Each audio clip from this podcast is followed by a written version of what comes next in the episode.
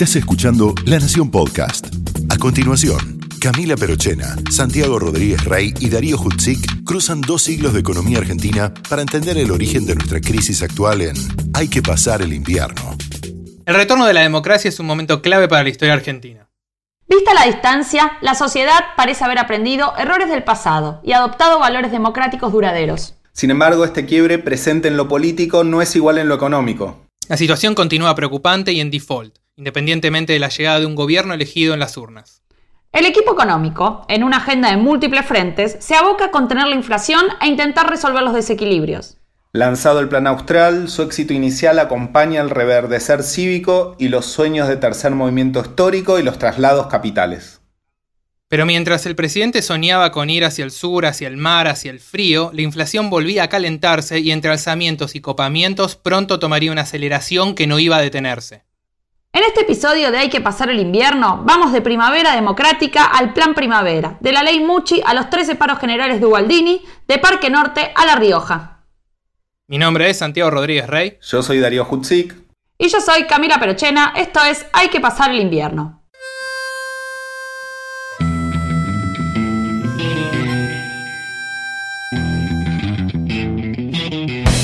Primer lugar, anuncio, anuncio que el Estado argentino suspenderá el pago de la deuda externa. Los invito el lunes a trabajar con fe en el país. La economía argentina tiene posibilidades de recuperación. No hay planes perfectos, hay planes posibles. La Argentina enfrenta problemas coyunturales que no son nada más que transitorios. Esta baja notable en las exportaciones nos crea problemas de capacidad de pago. Hemos decidido recalibrar nuestras metas de inflación. Nosotros vamos a cumplir con nuestra política monetaria y nuestra política fiscal. El valor de nuestra moneda está, sin duda, perfectamente asegurado. El que depositó dólares, dólares, recibirá dólares. El que depositó pesos, recibirá pesos. La verdad que los argentinos tienen una paciencia enorme. La economía en principio está especificada porque nuestra moneda es el peso. Recibirá pesos. Por último, un mensaje de optimismo. Hay que pasar el invierno.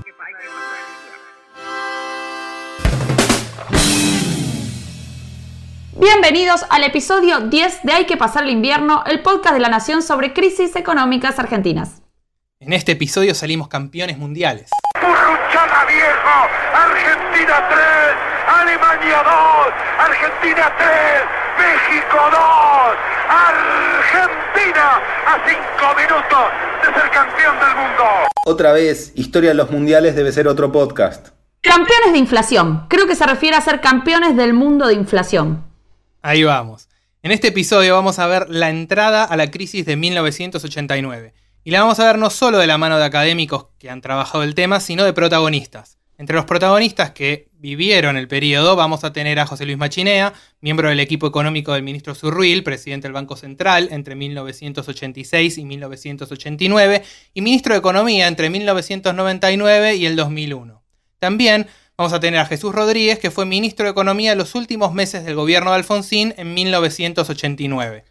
Pero son años complejos y a la manera del contemporáneo Use Your Illusion de los Guns N' Roses, este episodio de la historia va a estar dividido en dos. En este vienen November Rain y el Plan Austral, y en el próximo You Could Be Mine y Domingo Cavallo nos explica la convertibilidad. En este episodio entonces vamos a ver los diferentes intentos que hubo a lo largo de los 80 de salir de la crisis heredada del periodo anterior y cómo esos intentos, que por unos meses lograron cierto éxito, derivaron en 1989 en el primer proceso hiperinflacionario de la historia. Dada esta sucesión de intentos frustrados de salir de la crisis, muchos han llamado a la década como la década perdida. Incluso nosotros en el episodio pasado nos anticipamos. Pero el economista José María Fanelli, que hizo un cambio en el episodio anterior, hace una aclaración al respecto. Eh, la década perdida es una década perdida en desde el punto de vista económico, sin ninguna duda, pero desde el punto de vista político, es una década de la nada. Los 80 son una década muy cargada de contenido político, juicio a las juntas, alzamientos militares, renovación peronista, glasnost, perestroika, invasión de Granada. invasión de Granada te parece tan específico? El punto es que, ya saben, si quieren saber qué pasó en términos políticos, les recomendamos ir al episodio de Alfonsín en nuestro podcast anterior, La Banda Presidencial. Resumido en pocas palabras, cuando Raúl Alfonsín asume como presidente, tenía por delante desafíos políticos y económicos muy difíciles. Entre los desafíos políticos se propuso consolidar las instituciones democráticas luego de décadas de golpes militares y proscripciones. Además, había prometido llevar a juicio a los responsables de violar derechos humanos durante la última dictadura. Y yo que me agarro la cabeza cada vez que tenemos que cerrar uno de estos episodios. Y como si fuera poco, tenía un nudo gordiano económico muy difícil de desatar, lo que hoy llamaríamos una pesada herencia. De esto hablamos con Jesús Rodríguez, titular de la Auditoría General de la Nación, varias veces diputado nacional y ministro de Economía en los últimos meses de la presidencia de Alfonsín.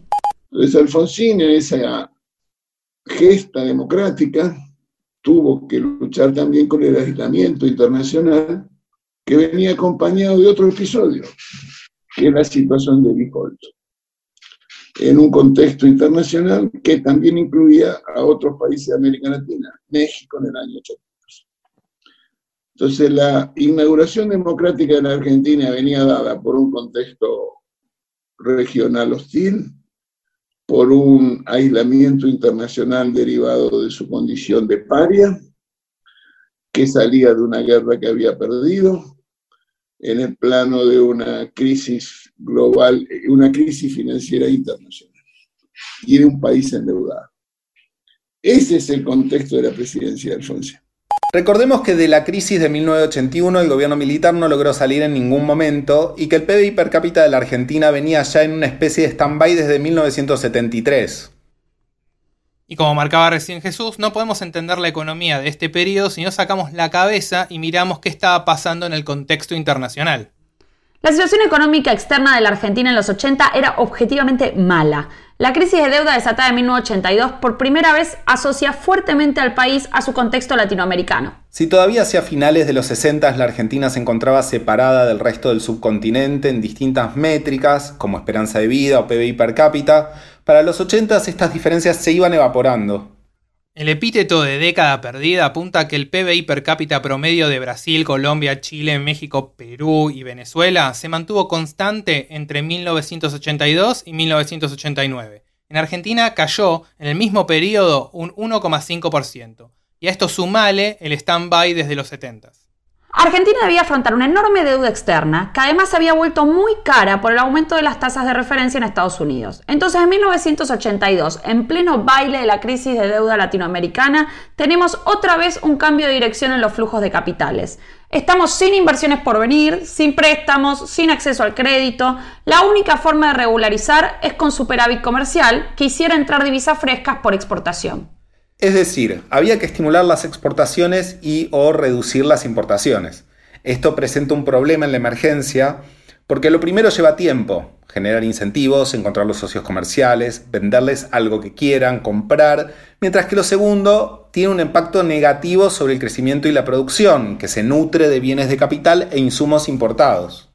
Y para ponerle la frutilla al postre, los términos de intercambio argentino estaban en un muy mal momento. Bajaron un 20% en el periodo 1980-1982. Pero además... Pará, ya le pusimos frutilla a este postre. Cataclismo económico. ¿Falta más? ¿Viene bañada en chocolate la frutilla? Ponele que el baño de chocolate es el déficit del sector público que fuertemente endeudado y sin acceso a nuevos créditos debía recurrir al crédito interno y a la emisión monetaria para hacer frente a su funcionamiento. Cuando ya no se pueden cobrar nuevos impuestos, muchas veces los gobiernos emiten dinero para hacer frente al gasto. Esto genera inflación, quitándole valor real a los ingresos de los hogares. Por eso a veces puede ser que escuchen la expresión impuesto inflacionario. Es inflación producto del financiamiento del sector público, lo cual equivale en algún punto a un impuesto.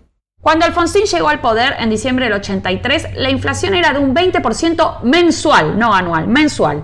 Eso ponía al equipo económico en un dilema. De ese desafío hablamos con José Luis Machinea, que perteneció al equipo de Juan Vital Zurruil, el segundo ministro de Economía de Alfonsín.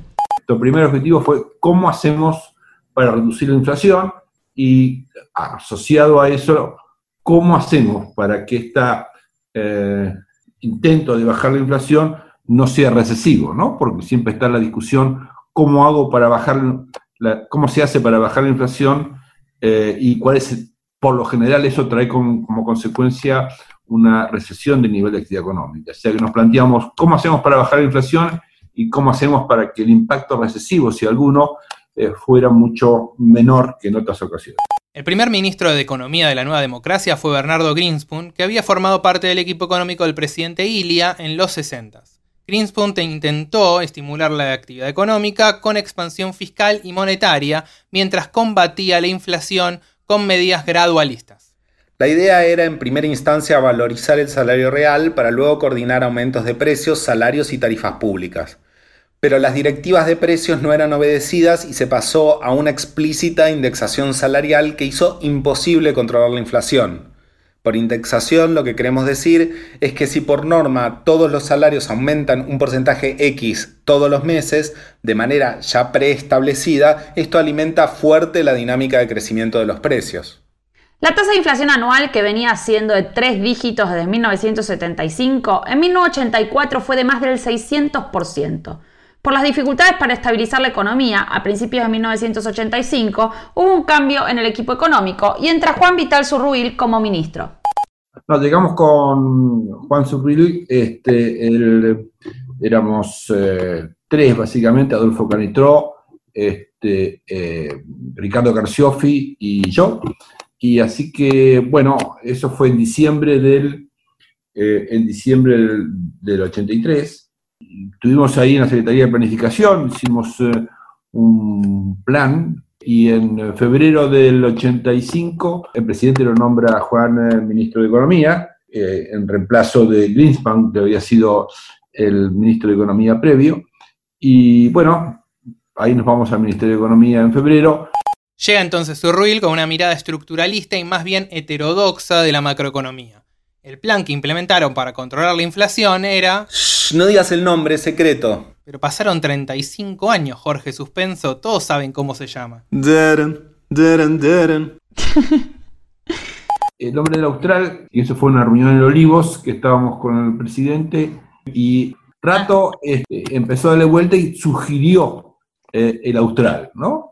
Al presidente le pareció bien, eh, cuando nosotros nos consultaron, también dijimos que nos parecía bien, y ahí se quedó el austral, ¿no? Pero fue eh, básicamente, hasta donde yo sé, yo no sé porque si el presidente había hablado antes con Rato, seguro que sí, pero cuando nosotros nos enteramos, eh, la persona que lo planteó fue el Rato y explicó las razones, que después tenían que ver también con lo que terminó siendo la otra propuesta de Alfonsín más adelante, que era la idea de trasladar la capital hacia el sur, ¿no?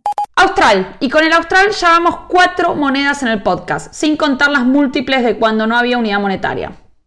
Para entender el plan es clave entender cuál era el origen de la inflación en ese momento. Cómo se definían los salarios todos los meses y cómo se definían los precios todos los meses. Bueno, los salarios se definían básicamente con la inflación del periodo pasado, del mes anterior. Y, y los empresarios o los que tenían que fijar precios, eh, la referencia que tenían eran básicamente cuánto era, había sido la inflación del mes anterior. Ese no era el único, la única variable relevante, pero era la más relevante. A eso uno podía agregarle, bueno, si de repente hay mucha incertidumbre, si de repente el tipo de cambio aumenta mucho, puede ser que esa regla no sea perfecta, pero hay cierta inercia, o sea, la inflación de este mes tiene mucho que ver con la inflación del mes pasado. Entonces lo que, se trataba, lo que se trataba era de cómo eh, hacer frente a esa inercia. No alcanzaba con que uno redujera la cantidad de dinero, redujera el déficit fiscal, etcétera, etcétera, porque, como digo, la fijación de precios era básicamente un resultado de la inflación del mes anterior. Entonces, si uno quería bajar la inflación de 30 a 2 o a 3 eh, por ciento mensual, eh, ¿cómo se hacía? ¿no? Eh, entonces había que romper de alguna manera eh, eh, esa inercia. Y esa, esa me parece que fue una de las principales características del plan austral, el intento de romper esa inercia. Inercia quiere decir que los, los que fijaran salarios y los que fijaran precios no usaran a la inflación o, el aumento de salarios del mes anterior como el único mecanismo de fijación de precios. El Estado también estaba perpetuando la inflación a medida que aumentaba el gasto y la emisión que cubría ese gasto. En paralelo, el valor real de los ingresos públicos caía fuerte hasta el momento de su recaudación cuando se pagaban los impuestos. A este efecto los economistas lo llaman Olivera Tanzi, porque lo describieron el economista italiano Vito Tanzi y el argentino Julio Olivera. Con el plan austral, el equipo económico está diciendo que una década de alta inflación y alta inercia es imposible de frenar con gradualismo y pequeñas acciones dispersas. Había que terminar con las expectativas inflacionarias de los actores económicos y solo se podía interrumpir de golpe. El plan se mantuvo en secreto y se anunció en junio de 1985 para generar ese shock en las expectativas. Ahora todos saben el nombre, ¿no, van a dar? Sintéticamente, la reforma monetaria consiste en la creación de una nueva moneda. A diferencia de los anteriores cambios de moneda, que solo buscaban facilitar las cuentas en un contexto de muy alta inflación, vamos a crear un nuevo signo monetario que no pierda su valor. El nuevo signo monetario se llamará austral. El gobierno está decidido a mantener la solidez de la nueva moneda. Toda la nueva política económica está dirigida a ese fin.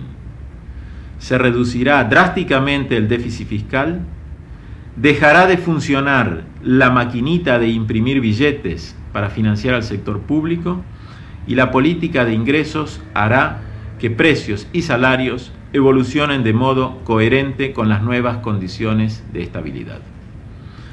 Contrariamente a las varias clases de pesos que le han precedido, el austral será una moneda fuerte que se podrá mantener sin experimentar el constante deterioro que ha sufrido hasta ahora la moneda del país. Este plan incluyó una combinación de medidas ortodoxas y heterodoxas que eran vistas como complementarias. Este mix era necesario para frenar una inflación alta que llevaba ya una década. Solo con restricción monetaria y fiscal era como intentar frenar un auto que va a 100 km por hora agarrándolo por la antena. El tema es que si después del shock, para cambiar expectativas, no pones rápido las cuentas en orden, volvés enseguida a la inflación alta. Y así corres el riesgo de que te suceda lo mismo que a Gelbar. ¿Que se te muera Perón? No, meter un freno a la inercia inflacionaria con la parte de congelamiento de precios y que el efecto dure lo que un suspiro por no emprolijar las cuentas públicas y controlar la emisión. Entre las medidas ortodoxas estaba el compromiso de no emitir moneda para financiar el déficit fiscal. Se le impuso un límite de 2,5% del PBI. Entre las medidas heterodoxas se encontraba el cambio de moneda. Además, para evitar cuantiosas ganancias extraordinarias y quebrantos por el freno brusco de la inflación, se adoptó un mecanismo de desagio para ir anulando las previsiones inflacionarias de los contratos en pesos. Por último, se aplicó un control de precios. No, en la, en la baja abrupta de la inflación, quizá lo más relevante fue la, parte de heterodoxia, pero automáticamente la gente se hubiese dado cuenta que eso no tenía sustento, ¿no? Si nosotros al mismo tiempo no reducíamos fuertemente el déficit fiscal y eh, decíamos que el Banco Central iba a dejar de financiar el Tesoro, iba a ser muy difícil que nos creyeran, ¿no? Entonces diría que ambas eh, o ambas políticas eran necesarias al mismo tiempo. O sea, hemos tenido programas antiinflacionarios en Argentina que solamente se ocupan de las variables más ortodoxas, eh, y no, intentan hacer algo para disminuir la inercia y la consecuencia es una gran recesión. Y hay, ha habido, por otro lado, intentos de tomar medidas heterodoxas, pero sin ajustar el déficit fiscal y sin ajustar la política monetaria, y la consecuencia es que la inflación al poco tiempo comienza a levantar vuelo. El efecto inicial fue una rotunda estabilización. En julio de 1985 los precios mayoristas bajaron en términos nominales algo que no sucedía desde 1973. El éxito inicial del Plan Austral le dio un espaldarazo al oficialismo en las elecciones de 1985. Después de lanzar el Plan Austral, estamos esperando los resultados del índice de precios que daba el primer mes y de repente yo, que era que estaba más en contacto con el INDEC, aparecí en el despacho de Surril, estaba eh, Juan Carlos Torre, que también estaba ahí, eh, y le dije, Juan, la inflación bajó este, a 2,5%, algo así. Entonces, gran emoción, me acuerdo que Juan Carlos siempre lo cuenta eso, eh, en ese momento.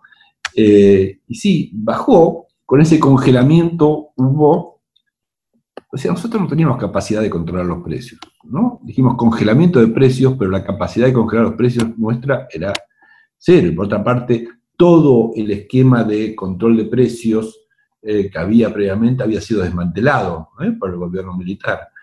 Así que lo nuestro fue eh, básicamente un golpe a las expectativas. Y una de las características de ese golpe a las expectativas fue que, que la gente, de alguna manera, nos ayudó a controlar el precio. La gente iba por los negocios y cuando veía que había un aumento de precios protestaba. El impacto del Plan Austral continuó en 1986. El PBI creció más del 7% y se reactivó la industria. Pero había algunas tensiones que iban a dificultar la continuidad del proyecto. Los primeros aumentos de precios se vieron en los productos agropecuarios donde no se habían fijado precios máximos. Además, el pago de los intereses de la deuda presionaban la balanza de pagos y el compromiso de no emitir moneda para financiar el déficit demandaba un ajuste muy alto del presupuesto. El Ministerio de Economía no tenía la autoridad suficiente para lograr el recorte de gastos en algunas áreas y con algunos sectores del propio gobierno no acompañando se puso difícil la cosa. Yo diría, el radicalismo dijo, bueno, qué suerte esto, pero rápidamente dijo, bueno, basta ahora de programas antiinflacionarios, lo que tenemos que hacer es aumentar la producción, ¿no? Tenemos que crecer. Y claro, empezaron a tomar medidas en lugares que nosotros no, no gobernábamos, no controlábamos, como el Banco Central, que empezó a dar redescuentos para, para hacer este, viviendas eh, a través del banco hipotecario, o eh, a través de IPF, que puso en marcha un programa de exploración. ¿no? Y todas eran medidas que intentaban, eh, la manera de, de, pensarlo de las personas que, que manejaban empresas públicas o el Banco Central, era cómo hacer para reactivar la economía teniendo en cuenta que lo que habíamos puesto en marcha ellos entendían era simplemente un programa antiinflacionario. Bueno, la verdad es que una de las características del plan austral es que el nivel de actividad económica eh, en el tercer trimestre, y sobre todo en el cuarto trimestre, comenzó a repuntar de una manera extraordinaria.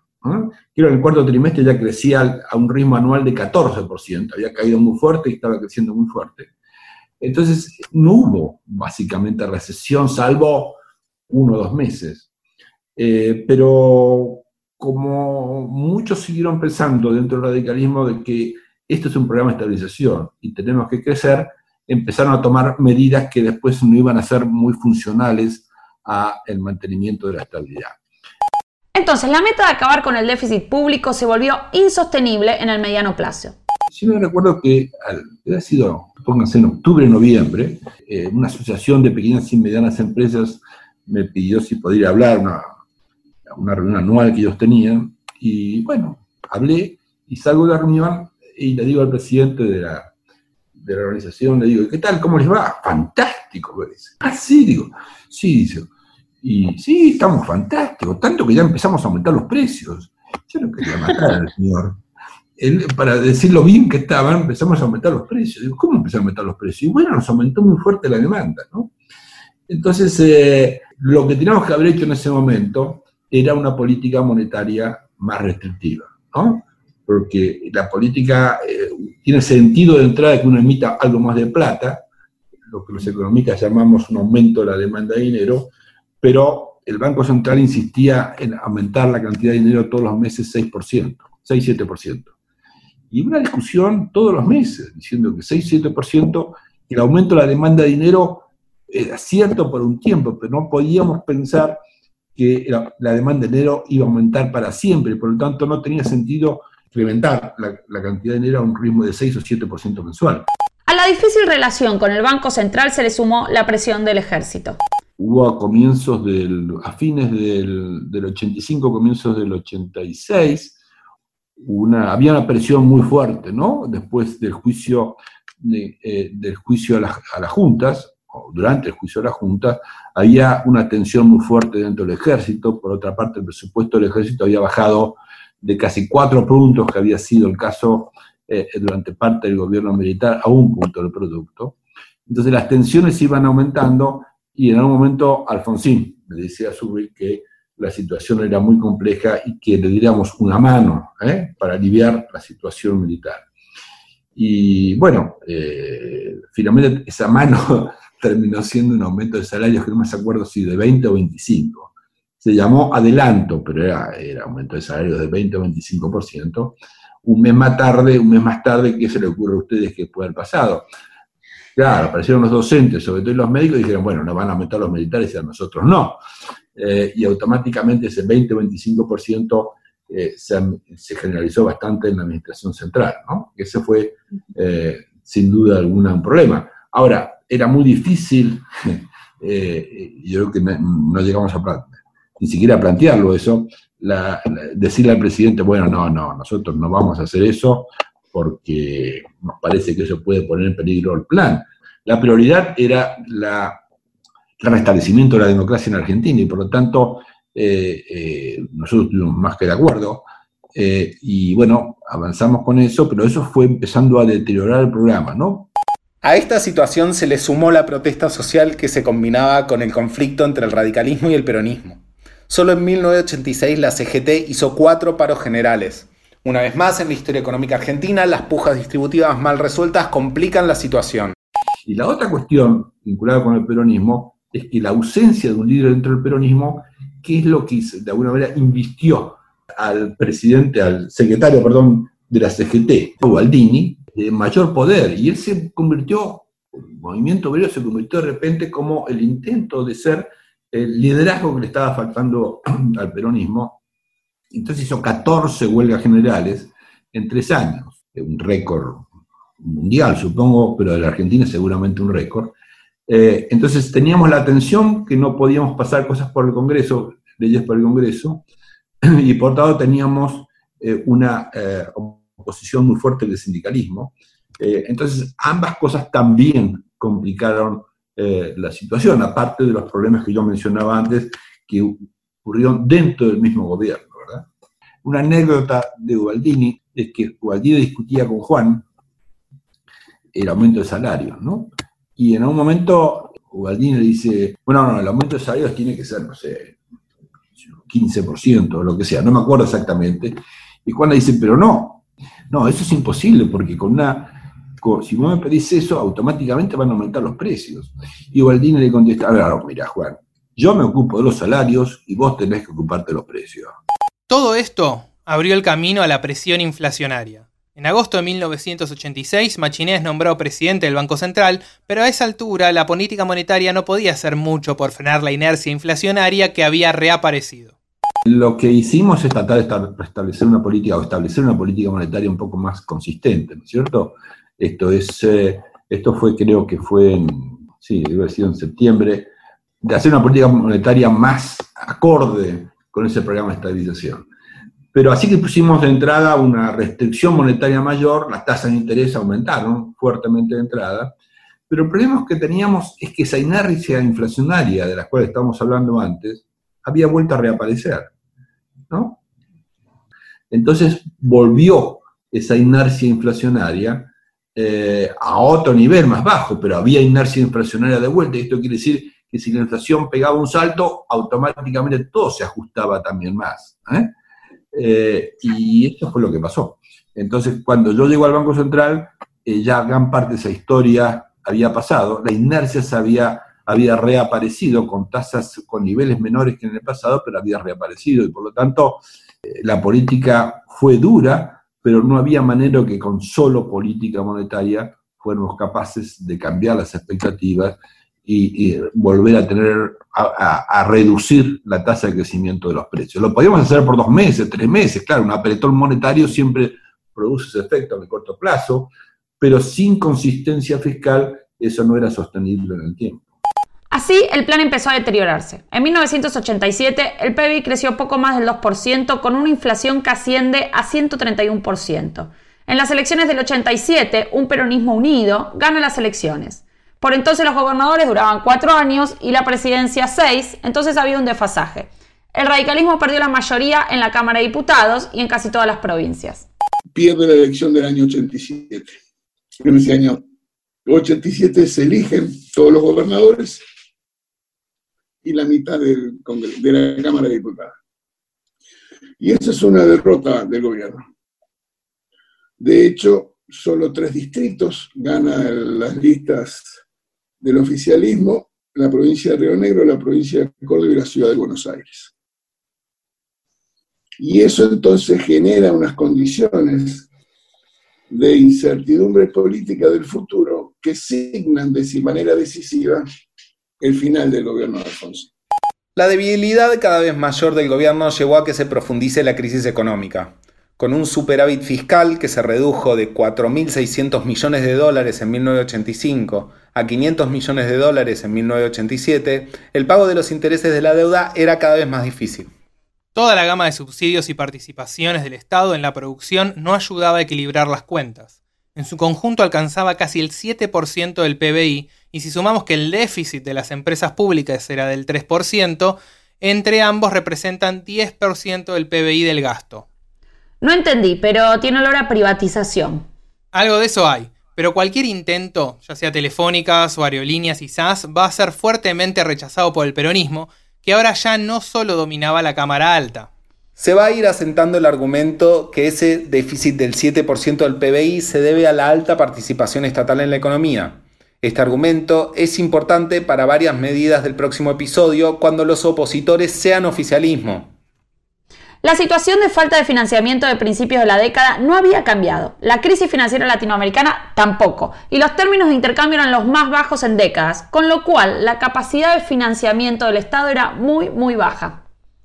Así, la casi imposible consistencia fiscal hacían difícil pilotear la política monetaria con una hiper en el horizonte. De nuevo, y que no se note que se viene repitiendo en varios episodios, podríamos decir que el centro del problema macroeconómico de Argentina estaba en la falta de un mercado financiero robusto en moneda doméstica. La incapacidad de financiamiento del Estado en moneda nacional forma parte central de los desequilibrios.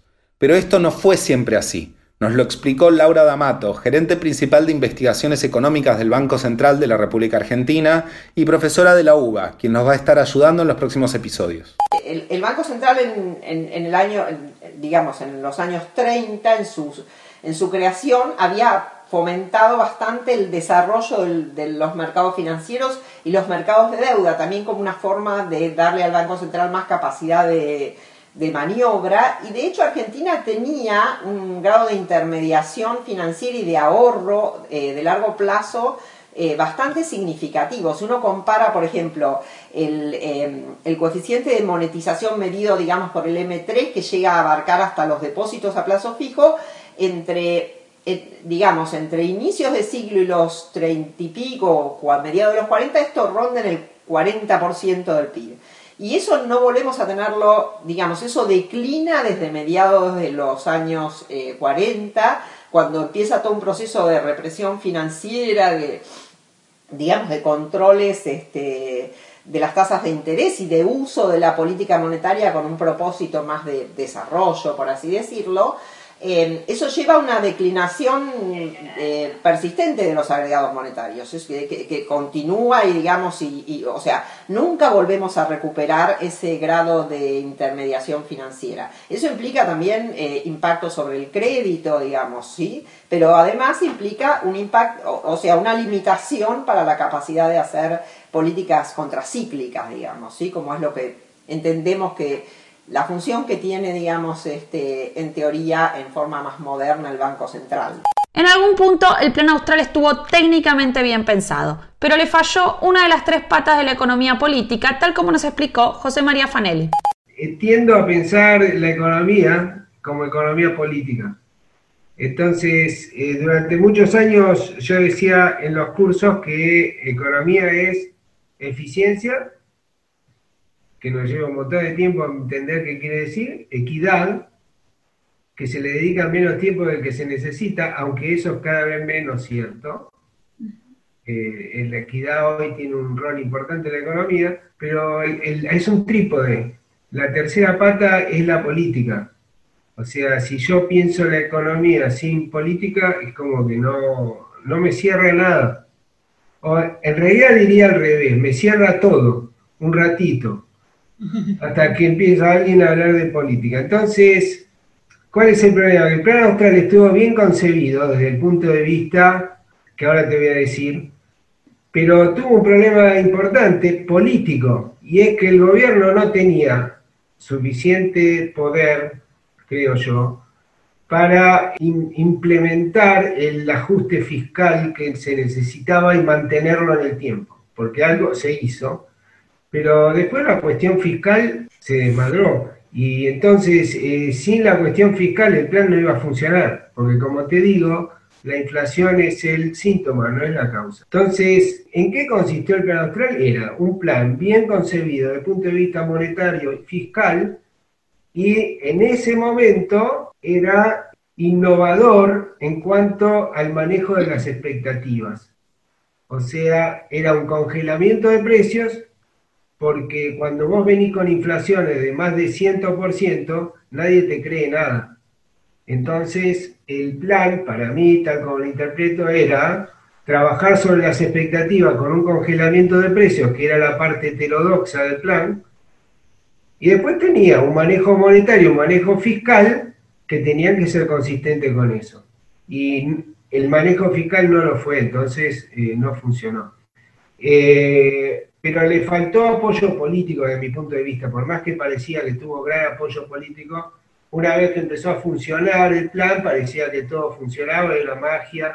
En un nuevo intento por anclar expectativas de inflación y evitar la aceleración, se presentó en 1988 un nuevo plan que el periodismo dio en llamar Plan Primavera, de corte más ortodoxo. Zurruil y equipo empezaron a pensar que era hora de cortar de cuajo la fuente de desequilibrio y buscar sanear las cuentas públicas. Cuando se anuncia el plan primavera hay ahí en el gobierno un intento también de empezar a mirar el tema de producir una reforma más estructural del sector público y se empieza a hablar de la posibilidad de... Em, hacer eh, alguna forma de privatización, ¿sí? ¿Se acuerdan? Había algunas propuestas de terráneo y demás. Había como un intento de producir un cambio más eh, más estructural, más sustantivo.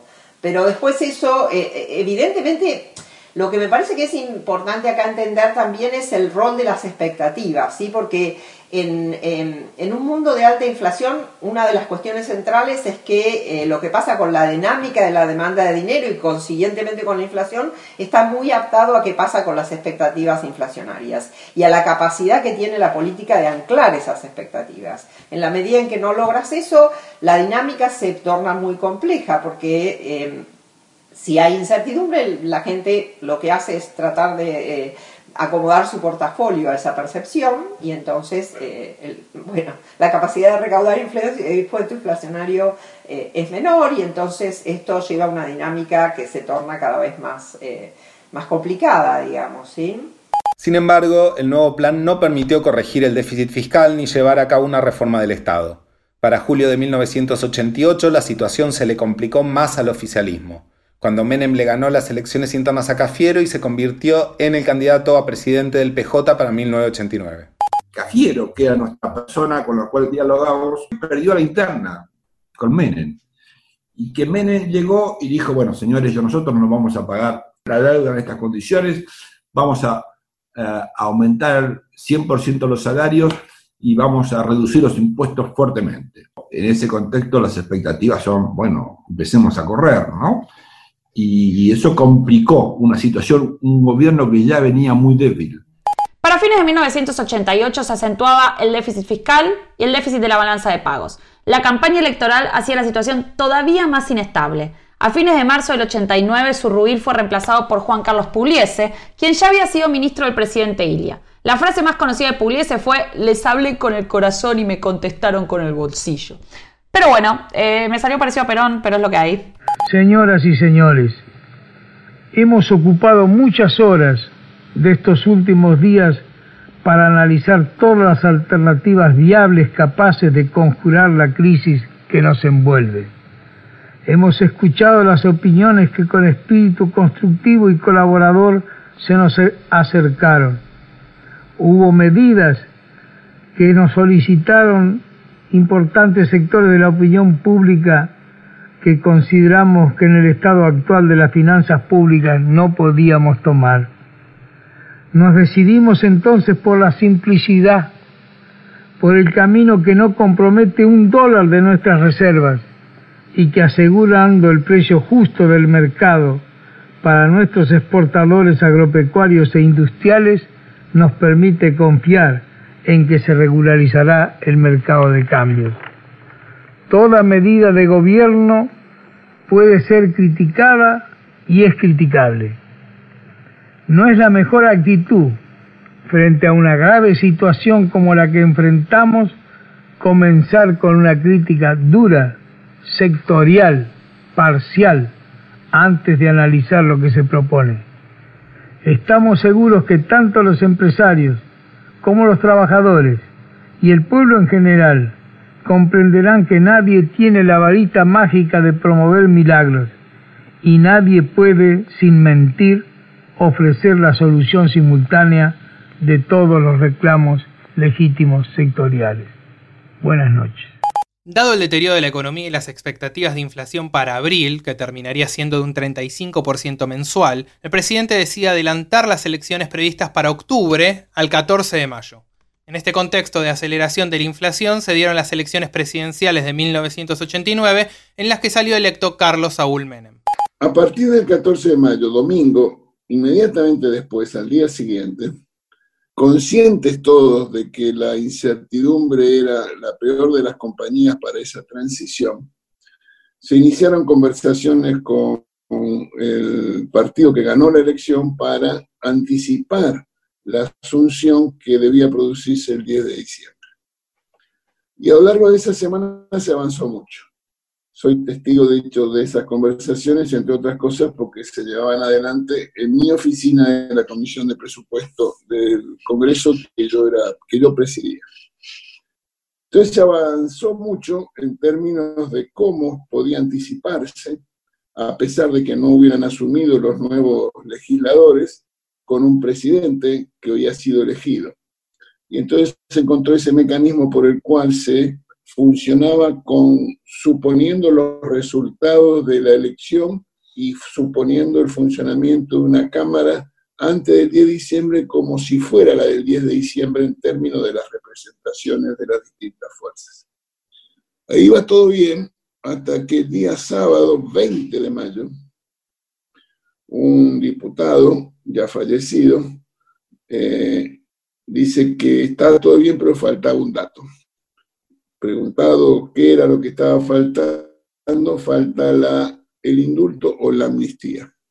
Razón por la cual a País nomás quedó claro que esa vocación no podía ser aceptada, le notificamos que no había margen para ello y se suspendieron las conversaciones. Diez días después de las elecciones, Pugliese renunció al cargo y el presidente Alfonsín convocó a Jesús Rodríguez. Le preguntamos cómo fue que llegó a ministro. Eh, bueno, no fue un concurso donde competieron.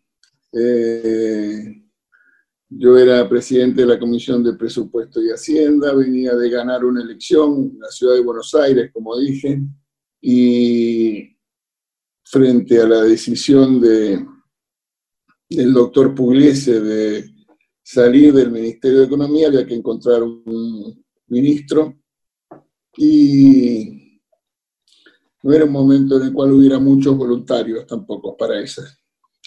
Y entonces el presidente Alfonsín me llamó para pedirme que lo acompañara y como siempre concebí la política no como una carrera individual o un desafío personal, sino como un emprendimiento colectivo, no dudé un minuto y no hice cálculos de conveniencia o de intereses personales.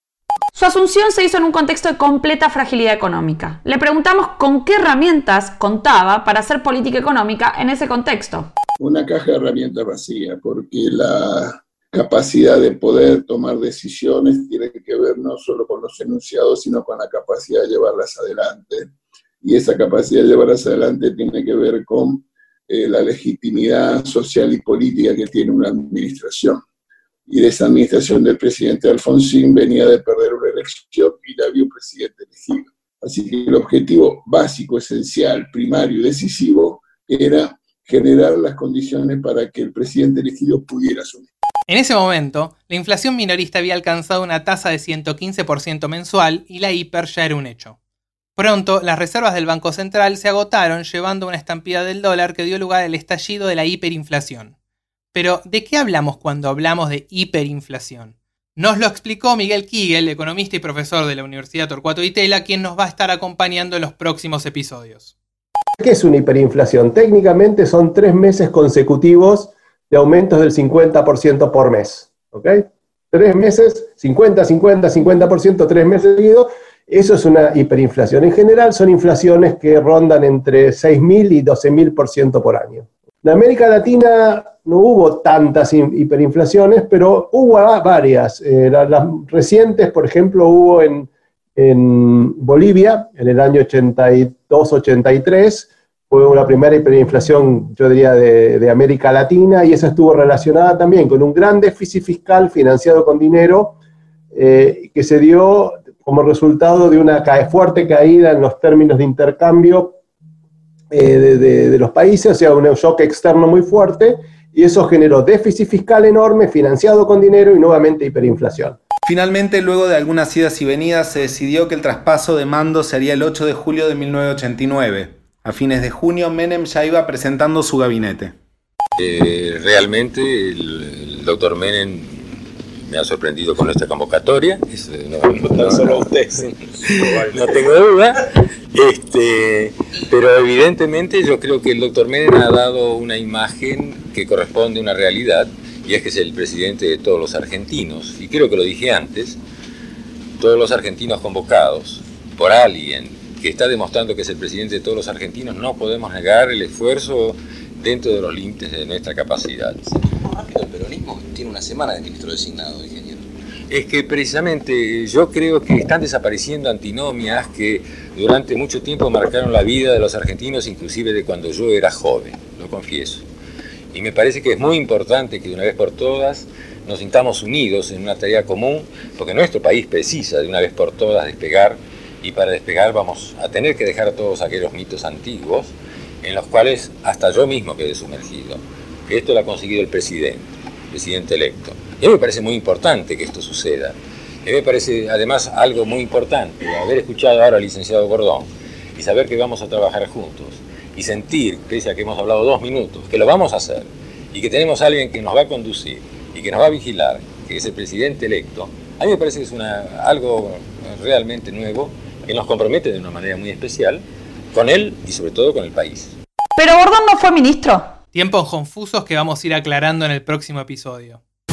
Antes de irnos, y como van a escuchar en todos los episodios, le preguntamos a nuestros invitados en qué momento se jodió la Argentina y Jesús Rodríguez nos dijo esto. En mediados de los años 70, cuando las élites políticas decidieron resolver el conflicto a través de la violencia y hicieron inviable una sociedad democrática. Y José María Fanelli nos dijo esto. A mí Vargas Llosa es uno de los escritores que más me gusta. Pero esa pregunta no me gusta. Porque, primero, que yo no creo que la Argentina esté jodida. Eh, o sea, creo que Argentina tiene un problema y una cantidad enorme de virtudes. Pero el problema que tiene es tan importante que las virtudes quedan fuera de foco. No te voy a decir que pienso que la Argentina se jode. Si me torturan, no te lo voy. Entonces, yo te voy a contestar la pregunta. Yo te voy a decir, para mí la Argentina no está jodida. Pero sí nos tenemos que dejar de joder. Con el presupuesto público y la estabilidad institucional. Les agradecemos por su participación en este episodio a José Luis Machinea, Jesús Rodríguez, Laura D'Amato, Miguel Kigel y José María Fanelli. Y como siempre les recomendamos alguna lectura. En esta ocasión, Las crisis económicas argentinas, una historia de ajustes y desajustes de Miguel Kigel. Los invitamos a que se suscriban al podcast para que nos acompañen en este recorrido por la historia argentina a través de sus crisis. Nos pueden escuchar en La Nación, Spotify, iTunes o el agregador de podcast que prefieran. En el próximo episodio de Hay que pasar el invierno, Bungeibon pone no uno sino dos ministros, La Rioja pone el tercero, el cuarto es de Córdoba y ya dentro del gabinete es el que despide al Austral y le da un rebranding a la economía de la mano del peso. Mi nombre es Santiago Rodríguez Rey. Yo soy Darío Hutzik. Y yo soy Camila Perochena. Chau.